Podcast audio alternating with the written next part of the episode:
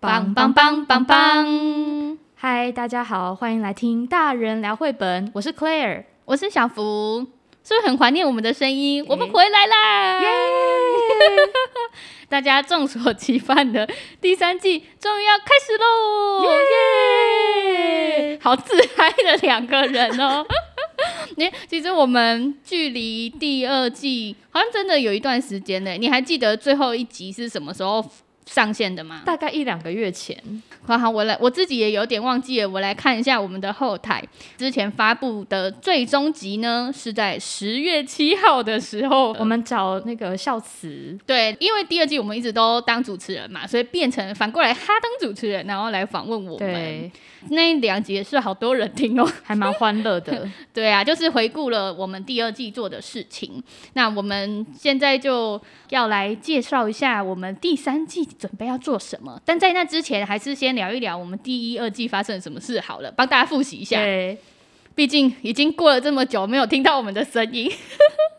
好，第一季做了什么呢？第一季是主题选书，每一集会有不同的特别主题。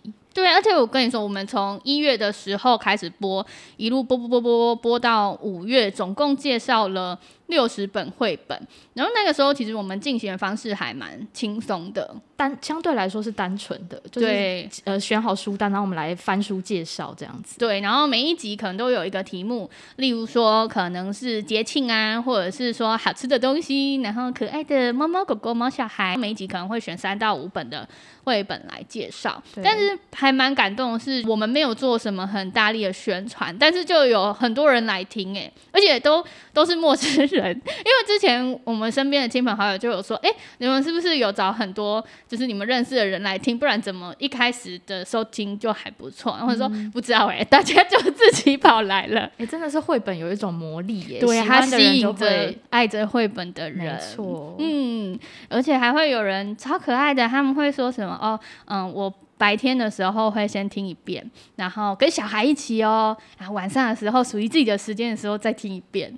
就会觉得好感人哦，谢谢你听两次。对啊，还有人他会呃听到里面，因为介绍了很多书嘛，因为有些可能是他没有看过的，他就会特别去买来，或者是去图书馆借来看，一边听，然后一边在看，挖掘一些他以前没有留意过的细节，就觉得太认真了吧？对，就是一本好书可以再翻，一翻再翻，真的。然后第二季做了什么呢？第二季我们访谈了很多业界的职人们。没错，第二季真的好累。我们一整个夏天，几乎每一个周末都有录音的行程，或者是跑去外县市进行访谈。那总共访问了几组？二十二组。就是听起来好像也没有很多，但是因为我们两个人都是上班族的关系，所以我们只能趁周末的时候来进行这件事。要真的哦。行程满档，我们是集中在两个月内的每一个周末都跑去录音。对，大概是从嗯六月底的时候一直到八月初，而且录音就算了哦。录完音就还要把那个音档做剪辑，然后要写文案上架，然后整理那些照片，所以真的是马不停蹄啊。对，但是虽然辛苦归辛苦，但是收到大家的回馈的时候，还是觉得很开心。真的，而且还蛮幸运的是，因为我们有将我们第二季的这个计划去投一个教育部青年署的活动，叫做“寻找感动地图”。对啊，那我们结束之后还有剪了一个花絮影片。那那个花絮影片很幸运的得到了什么？创意影片奖，在两百多组里面只有选三组。对啊，我觉得好感动，就是做的事情，然后有被那些评审们看到。嗯、但我觉得他能够获得青睐，最主要的原因其实是因为受访的那些叫怎么怎么讲。故事的分享人实在是太触动人心了，对，大家都很真诚的掏心掏肺，然后想要把一切都诉说出来。嗯，我们访问了，例如说文字编辑、美术编辑，还有创作者，然后也有空间书店的一些主人嘛。对，还有不管是在公部门，或者是自己开民宿或者私人空间，大家都是从自己可以施力的地方去做阅读方面的推广，然后把自己对书的爱就是分享给身边的人。对，然后而且就是从例如说分享给小小孩，或者是到做那种。乐龄的活动都有，所以就真的完全体现说绘本是没有年龄限制，所有的人都可以阅读这件事情。对啊，就很幸运的可以得奖，然后我们有把这个影片分享在粉丝专业上面，就是也获得大家的喜爱跟鼓励，嗯、就是真的感谢大家。对，感谢大家。嗯，好啊，讲了这么多，我们 终于要来讲第三季了。你有没有很期待第三季的内容？我自己还蛮期待会我们会讲出什么样的内容哦，但呃，其实真的蛮多，就是不管是我们访问的人，或者是一直有在收听的朋友们，都会敲碗问说第三季什么时候要上线呢？对我，我同事每天都来问我，哎，什么时候要上第三季？他很期待听到小福和克莱尔的声音。我觉得这同事真的是太狗腿了，是是他是不是想要偷偷把一些工作丢给你，所以故意在那边说你好话？所以他是我们的忠实听众吗？他是我们忠实听众，而且他是大入白希娜的坑，他就说他绘本真的好可怕，他一买再买，他每个月都要平均买五本啊。可是白希娜在台湾的书也还没那么多哎，那希望出版社就是可以赶快引进，不然他已经要没有书可以买了。真的哎，白希娜台湾粉丝团又多了一个成员，太好了！我真的怀疑你是那个白希娜从韩国派来台湾的推广大使，对对对对对，不然怎么就是这么的爱他？呃，老实说，我们当初在规划这一整年的录音的计划的时候，是规划了三季。那第一季就是主题绘本选，原本第二季是要做我们现在第三季要做的内容，但因为后来，呃，有了那个青年署的寻找感动地图计划，所以我们就把原先第三季要做的内容提前到夏天执行。对，所以我们二三季的内容是有交换的。那我们第三季的内容是要做什么呢？老实说，我自己当初提这个计划的时候啊，我有点担心。它跟前两季那么的不一样，会不会流失听众？嗯，但是其实我觉得喜欢绘本的人，想要增加关于绘本知识含量的人，是会很有兴趣的。这一季要做的内容呢，它其实是介绍关于童书的工具书。嗯嗯，是不是听到“工具书”三个字就已经有很多人切掉，然后已经跑 逃跑了？听起来很无聊，对不对？听起来。但是我们还没有说内容，嗯，因为会想要做这个主题，其实是因为我们两个都是因为大学的一堂通识课，然后开启了对童书绘本的喜爱嘛。但是其实学校并没有更进阶的课程可以让你去进修。那当你就是不小心掉进这个坑，然后又很想要知道更多事情的时候，可以怎么做呢？那其实我就是有点像是分享我当初整个一路以来。自学的历程，因为我觉得我对这些东西真的好有兴趣哦，但我又不知道怎么样指导的时候，书就是我最好的老师了。真的，嗯，因为我那个时候就是上了学校的课之后，老师会开一些书单，或者是他会分享一些说，哎，哪一个作家他其实对这方面很有研究啊，什么什么的，那我就去图书馆把那些书借来，然后。一本又一本，或者是我只要看到主题里面有童书绘本，就我的雷达就哔哔哔哔哔哔哔哔的打开了。哇，这是十年前的小福认真学习的轨迹。因为我不知道像嗯、大家会不会，你对某一个东西特别有兴趣，那你看到它相关主题的书的时候，你你的警铃就会大作，就哇，我好想看，我好想看。例如说，你可能很喜欢面包。或是你很喜欢狗狗，那你看到它相关主题的呃影片呐、啊，或是节目啊，或是活动，就是你也会燃起你的那个好奇心，性、嗯、就是自动自发学习的那种热情。对，我觉得我十几年前呃开始对绘本产生兴趣的时候，我就是嗯、呃、亮起了那个警，哎，亮起那个灯，不是警报，就是亮起了灯，然后警报也哔哔作响，所以我看到。各个地方有相关的资讯的时候，我就会很想要，就是一探究竟。那第三季要做的内容，其实就是分享说我过去看了哪些跟童书或者是绘本有关的书。那为什么我觉得这个作品很棒啊？我想要把它里面的一些亮点，或者是它介绍的一些很棒的作品，就是分享给大家。嗯，那嗯，有哪些主题呢？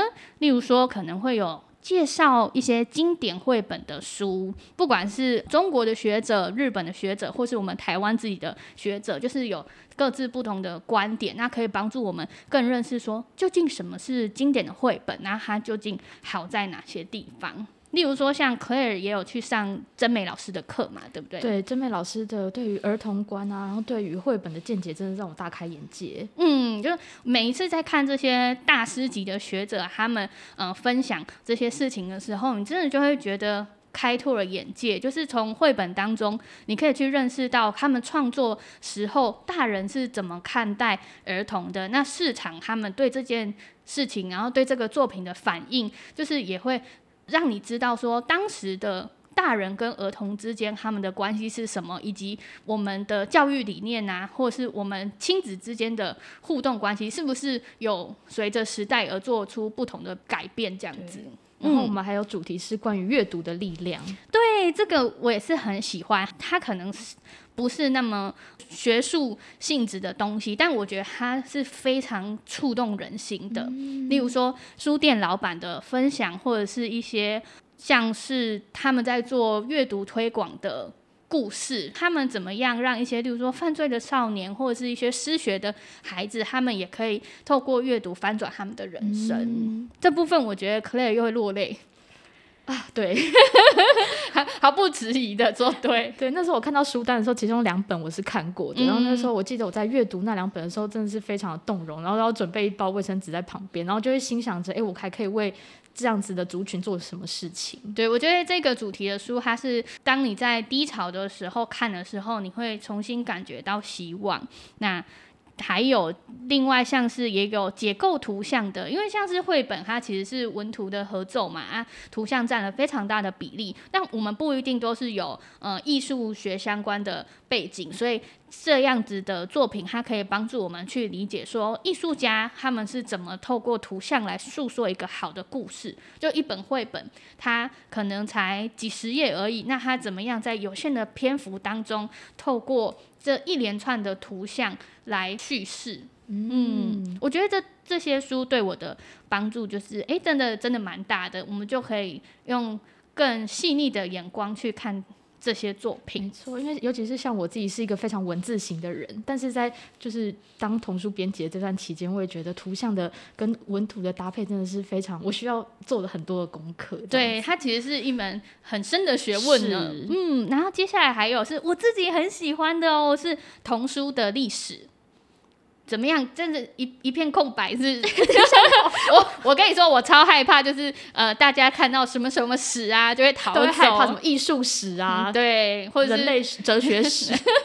但我自己觉得历史是很有趣的，因为它可以嗯、呃、回顾过去我们发生了什么事情，然后究竟是怎么样子的演变，走到现今这个样子。对，然后我们可能就是会。找一些，例如说童书，他们最早的起源是什么啊？然后各个不同的年代或者是国家，他们童书的一些发展啊。然后我我觉得是还蛮有趣的，而且会认识很多经典，你就会发现说，哦，原来这个书是在那个年代、那个情境之下诞生的。嗯，然后还有童话的解析，然后这个也很有趣，跟心理学有点相关。对，我觉得 Claire 应该是蛮喜欢这部分的，因为我们之前在呃聊天就讨论说有没有哪些就是主题绘本选是你很感兴趣的时候，那个时候 Claire 就说他想要做童话解析。对，那个时候就嗯、呃、Claire 有说他想要做一些，例如说哎翻转传统的民间童话故事，因为有很多绘本作品其实是改编一些我们耳熟能详的故事，但他做了不同版本的诠释，嗯、超有意思。嗯，对啊，嗯，这类的作品，它其实就是会很深入的谈童话到底是什么，那它里面的那些人物或者它的情节，嗯，呼应了我们真实世界什么东西，然后有哪一些隐喻。嗯、接下来还有这个哦，我觉得也是我超爱的一个主题，哦、它是景点旅行。哦，我听到就很兴奋。对啊，然后。我自己很喜欢在旅途当中安排书店啊，嗯、然后展览啊，还有各式各样有书的空间。可尔也会吗？呃，要看去哪个地方。嗯，对，因为现在 Google Map 很方便嘛，所以我在安排异地的旅游的时候，我都会嗯、呃、看看说，哎，当地有没有一些书店啊，或者是美术馆。啊、如果可以的话，我就会把它塞进去。那如果是跟朋友或是家人旅行，我也会偷渡进行程表里面。呃 这方面的作品，其实我收集了一些，然后有一些他们可能是介绍一些经典的童话故事的场景，像是英国，他们有很多经典的童话啊，他们这些人物都有被做成雕像，放在他们的公园里，那就会有很多人他会介绍说，哎，哪一个是大家朝圣的地点？嗯、那另外有像日本，我们比较近嘛，然后又熟悉，它就有很多的绘本的美术馆呐、啊，绘、嗯、本的独立的书店，然后这些空间都非常的迷人，然后很多作品在介绍这些美好的空间。嗯。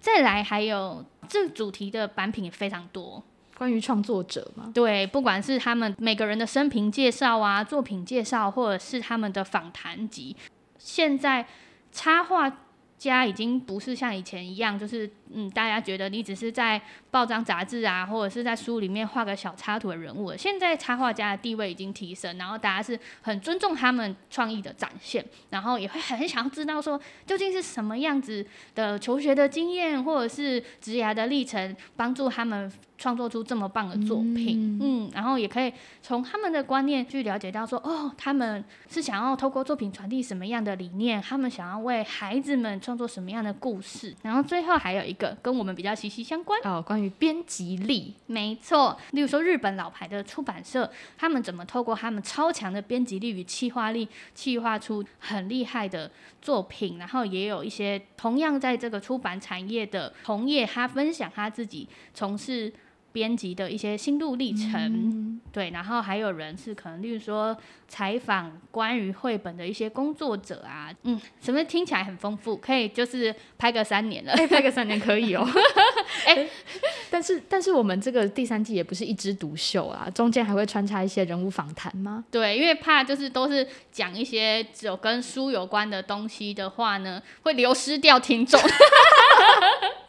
所以还是会穿插像第二季一样子的人物访谈。那有一部分原因是因为我们之前在联系的时候，可能时时辰瞧不拢，或者是疫情的关系需要延后。啊，我们就想说，可恶，我们就是实在是太想要听他们故事了。嗯、然后我觉得。大家也会很想听，对，所以还是会在集与集的中间穿插很精彩的人物访谈。那至于名单是谁，我们就待保留喽。对，先保密一下。那如果你身边也有这样对童书有很多的热爱，他自己的工作也跟阅读推广啊，或者是绘本息息相关，也都欢迎介绍给我们哦。对，之前也有很多粉丝他们会呃传私讯给我们推荐，然后我们就觉得说哇太棒了，有一些可能是我们原本就听过，然后有一些可能是哇连我们都没有知道，然后就觉得就是很感谢大家开发新的名单。对，没错，现在那个名单已经热热等，长到就是已经这样划啊划啊滑都划不完，可能要到二零三零年才访问的完，因为大家真的是卧虎藏龙，每个人身上都有很多的故事待挖掘。